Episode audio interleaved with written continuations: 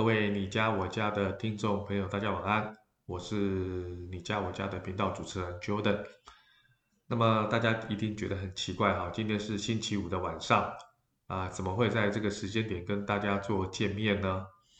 那其实啊，有听众朋友反映，就是针对我在前面十几集针对一些装潢的一些细节跟内容呢，觉得好像对大家有一些帮助。那谢谢大家的回馈跟支持哈。那虽然我们这个领域是比较专业的领域，而且比较小的领域，但是大家都对于装潢的金额其实都蛮在乎的。所以在这么大的金额底下呢，对于我们所要的花的钱，可不可以花在刀口上？那么这件事情呢，我想透过一些啊、专业或者是一些知识上的回馈，可以让大家了解到说。啊、一些小细节跟注意的地方，所以呢，我们现在可能在每个礼拜二跟礼拜五的晚上，都会分享一些啊、装潢的一些知识。当然，将来我们分享的不单单是装潢，哈，有关设计的理念啊，美学的这个所谓的定制啊，还有各个方面，包括软件啊，这种啊家具、寝具啦，啊布置啦，园艺、花艺啦。啊，这些我们都会跟大家分享哈，所以我们的主题非常非常的多，也很希望大家能够啊、呃、准时的收听，也给我们回馈。那么今天想跟大家分享的是啊、很多人呢呃也在呃请教我们的一个很大家平常不注意，非常不注意，但是却很重要的一个课题。哎，有这种课题吗？其实是有的哈。我想跟大家分享，就是说。啊、呃，其实大家对于灯光这件事情呢，都比较忽略。好，灯光这件事情比较忽略，但也不怪大家为什么会忽略。哈，就是说，因为基本上，呃，大家比较重视设计的美感啊，啊，设计的一些一些这种所谓的呃这种理念啊，哈，或者是比较功能性的东西。可是针对这种所谓的这种啊、呃，这个灯光的配置啊。啊，到底是要黄光比较好，还是这种白光比较好的这些呃内容，倒不是很在意。但是也因为不在意，可是因为住进去之后呢，基本上灯光占我们啊使用这个生活空间机能，其实占了蛮重要的比例啊，蛮蛮蛮重要的因素哈。所以今天我想跟大家分享就是有关这个啊灯光，我们应该怎么样去做规划。啊，跟配置好，那我想今天通过几个方式呢，我想跟大家分享台湾的民众对于灯光的一些比较啊、偏颇的观念，我们稍微把它修正过来。其中第一个比较偏颇的观念呢，就是台湾住家哈最重视就是客厅的空间嘛哈，所以客厅的这个灯光应该是我们首要最重视的部分。但是这个灯光哈，基本上好像台湾的民众都喜欢。在这个客厅的天花板的这个正中央哈，也就是茶几的上方哈，弄个主灯。好，那这个主灯一方面是比较气派，比较好看；二方面是有个主灯，感觉会比较聚焦，感觉这个光线可以从中往四方去发散。好，好像大部分人都希望有个主灯哈，但是我想跟大家分享说，主灯不是不好，好。但是呢，实际上来讲，就是因为它的主灯只有一个光源，往空间的客厅的四方的空间去发散，所以它在角落的地方一定会比较昏暗，一定会有这个问题哈，一定是中间比较明亮嘛啊，四四四面的这个墙面一定是比较所谓的昏暗哈。那这样的昏暗呢，如果你没有搭配其他的灯光的时候，其实你在使用上的话，对你眼睛的视力其实是非常不舒服的。好，而且各位你知道哈，在你茶几上方、电视前方跟沙发的沙发跟电视的中间的茶几的上方装主灯，其实没有想象中这么亮。好，而且你你在沙发上常常有人除了看电视之外，他也会看书啊，所以在阅读上的需求其实他是没办法满足的。好，而且你光源打到茶几，如果茶几今天是镜面的或是玻璃的，它还会干扰你看电视的。这个所谓的视线，所以我建议大家是说，如果是一般的住家，你的天花板的高度是两米七到三米的，就是说普通在这样的一个呃这个这个高度当中的话，我觉得可以装装这个隐藏式的灯管的间接照明，这个让光线碰到天花板之后再折射下来，啊，不要直接碰触视线，不然会很强哈。而且这个比较温和不刺眼，而且重点是因为它这个范围会比较广，哦，照明的范围也会广。好，那间接灯光常用的日光灯管哈，那除了一般的白光的灯管，也有比较属于低色的，就是比较属于啊、颜色比较晕晕黄的选择。那个在晚上来开的话，其实也是蛮柔和的。好，那如果你说你今天想要阅读，或者在你在你就这个沙发跟这个这个这个这个呃这个旁边有个边柜，想要看书或做事情写东西，你就可以摆一个立灯或台灯。那这个光源很直接的可以发散到你今天阅读的书籍或者是你的笔记本，那这个光源就更有效。那当然你在卧房其实也是采用同样的道理，就是你的灯不要直射你的床头，因为你是睡觉的地方，你直射床头就是射到你的眼睛跟你的头。如果说你你今天可以用旁边有个台灯，其实你看书的时候也比较柔和方便，因为它不是直接。针对你的眼睛去做直射，好，所以这个部分我觉得是一个小小的一个建议跟技巧，好。还有一个大家在客厅里面的灯光有个蛮好玩的，就是大家为了造型，为了设计哈，那因为客厅通常都会有梁柱，那你你通通常你你为了要做这个天花板齐平的天花板，所以你会把梁柱包起来，所以你会用木工把这个梁柱包起来，变成是天花板齐平的方式。但是第一个，你楼层的高度你就被牺牲了，明明本来有三米的，硬生生可能只剩两米七，甚至更低。好，那如果已经在不高的空间里面，你如果再装一个主灯呢，其实压迫感会很重。好，哇，压迫感会很重。那如果说你现在已经已经怎么讲，就是来不及动工改造，就就已经现场就是这样子。好，我觉得也没有关系，你就是把主灯的灯泡或者主灯取下来。你就在你沙发或是边柜的适当位置，好，好啊，就是上面啊放这个这个天花板投射的立灯，一样光线经过折射之后变得更自然、更舒服、舒舒适、更温和。好，那当然你的边柜可以搭搭配这个小台灯，是时尚造型的，或者是配合你个性的台灯，很快速就可以营造温暖轻松的气氛。你不用动用到木工啦、水电啦。其实你去租的话，你都可以试看看，还不错的一个方式，还不错的一个方式。所以呢，那这个这个，那你只是台灯，你要注意一个注意一个地点，就是你台灯的灯罩的边缘必须比眼睛低，你的灯罩的边缘不能比眼睛高，不然它又直线到你的眼睛。那你的眼睛如果直接看到灯泡，对眼睛又是一个刺激跟伤害。好，那么在。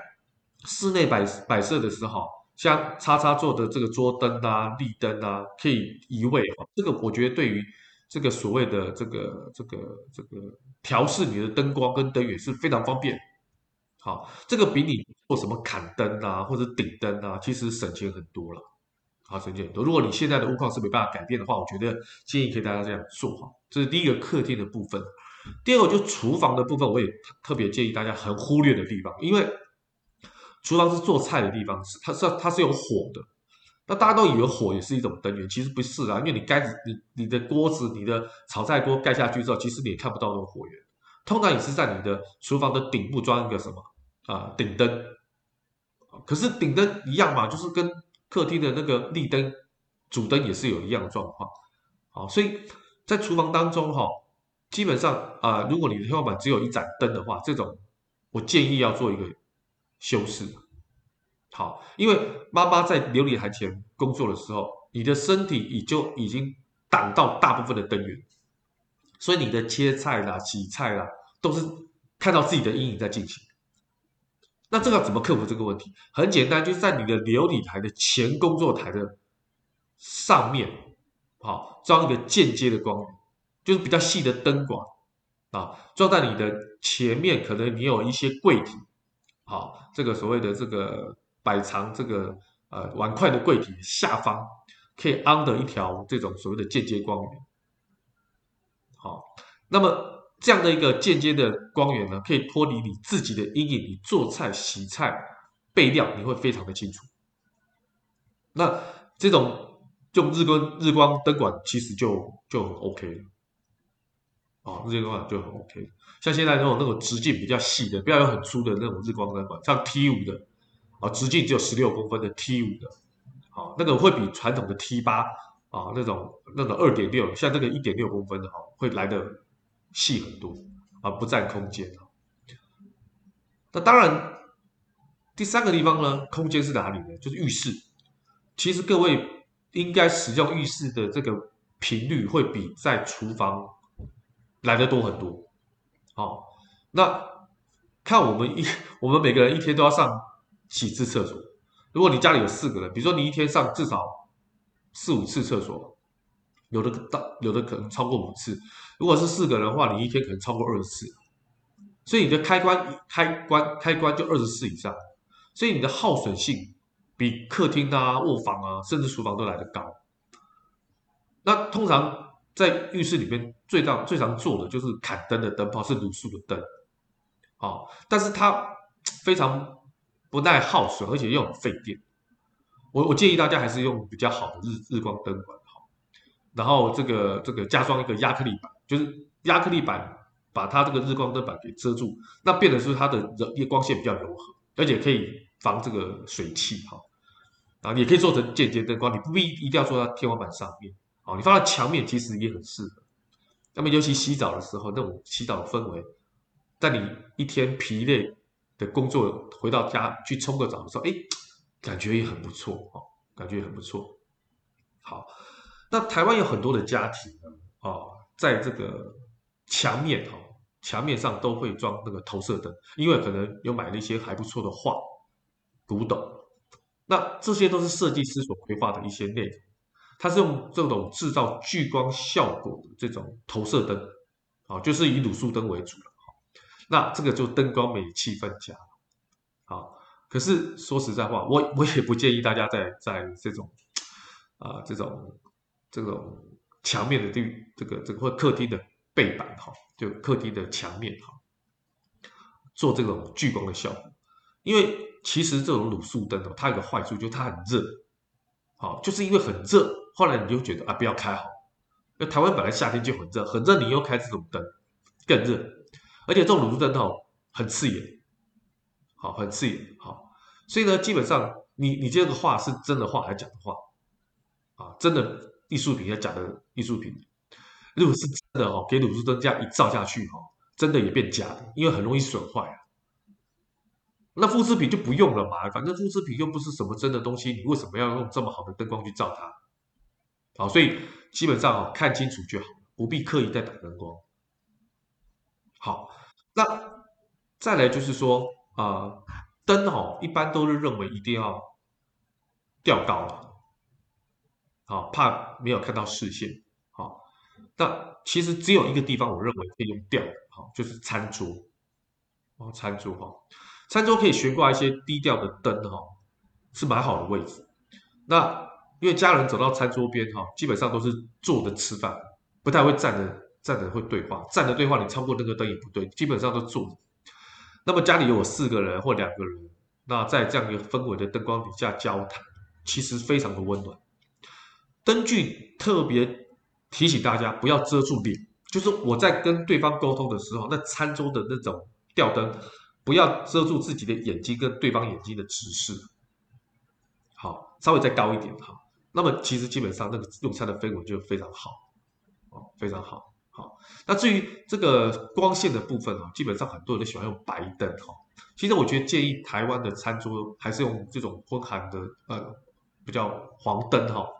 啊黄光的灯哈会比较好。啊，这黄光灯泡其实也很多嘛哈。那这种暖色的光源真的很容易制造那种很温暖啊、很愉快啊、很舒适的一种用餐的这种。气氛，而且黄灯的灯光打到这个我们的菜肴上面哈，其实看起来更漂亮、更诱人啊。这个是一个很不错的一个呃，给大家的一个建议哈。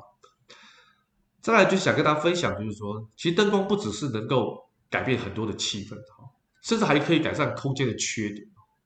啊，尤其是你忽略的一些一些角落，比如说我们如果住的那个平数空间会比较小哈，